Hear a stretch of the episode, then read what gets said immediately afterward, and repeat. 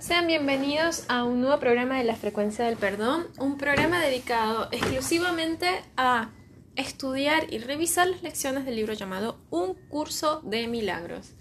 ¿Qué postula un curso de milagros? Nada real puede ser amenazado, nada irreal existe y en esto radica la paz de Dios.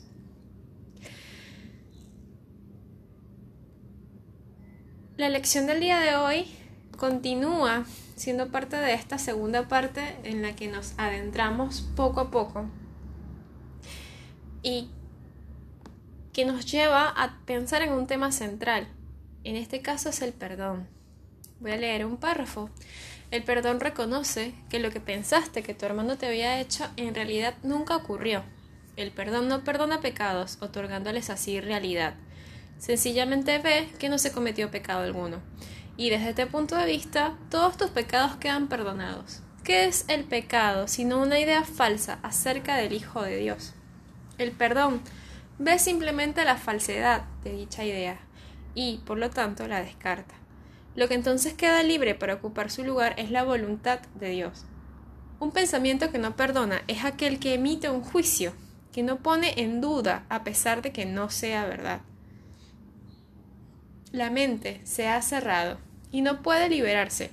Dicho pensamiento protege la proyección, apretando aún más sus cadenas, de manera que las distorsiones resulten más sutiles y turbias, menos susceptibles de ser puestas en duda y más alejadas de la razón, que puede interponerse entre una proyección fija y el objetivo que ésta ha elegido como su deseada meta. Un pensamiento que no perdona hace muchas cosas, Persigue su objetivo frenéticamente, retorciendo y volcando todo aquello que cree que se interpone en su camino. Su propósito es distorsionar, distorsionar, lo cual es también el medio por el que procura alcanzarlo. Se dedica con furia a arrasar a la realidad sin ningún miramiento por nada que parezca contradecir su punto de vista.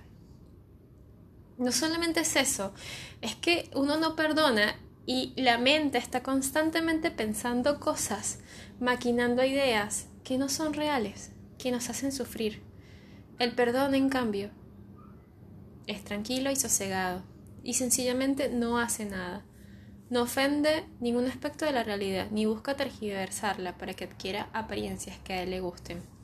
Simplemente observa, espera y no juzga.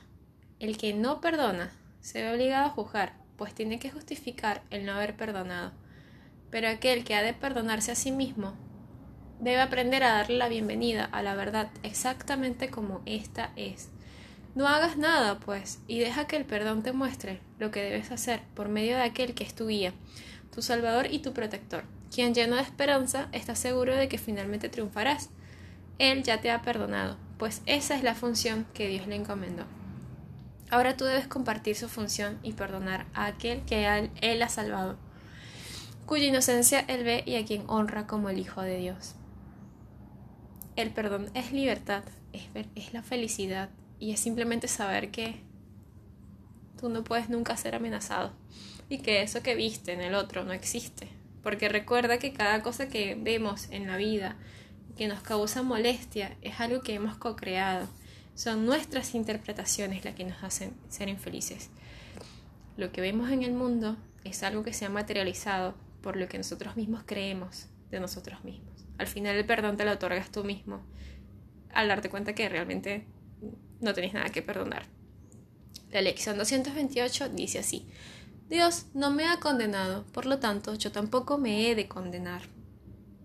Nada más con el título ya te das cuenta de lo que quiere decir. ¿Cuántas veces no nos hemos condenado, nos hemos dado latigazos, nos hemos creído menos de lo que realmente somos? Mi Padre conoce mi santidad. ¿Debo acaso negar su conocimiento y creer en lo que su conocimiento hace que sea imposible? ¿Y debo aceptar como verdadero lo que Él proclama que es falso? ¿O debo más bien aceptar su palabra de lo que soy? Toda vez que Él, mi Creador, es mi Creador y y el que conoce la verdadera condición de su Hijo o debo más bien aceptar su palabra de lo que soy, toda vez que Él es mi creador y, Él que conoce la verdadera condición de su Hijo? Oremos juntos. Padre, estaba equivocado con respecto a mí mismo, porque no reconocía la fuente de mi procedencia. No me he separado de ella para adentrarme en un cuerpo y morir. Mi santidad sigue siendo parte de mí, tal como yo soy parte de ti.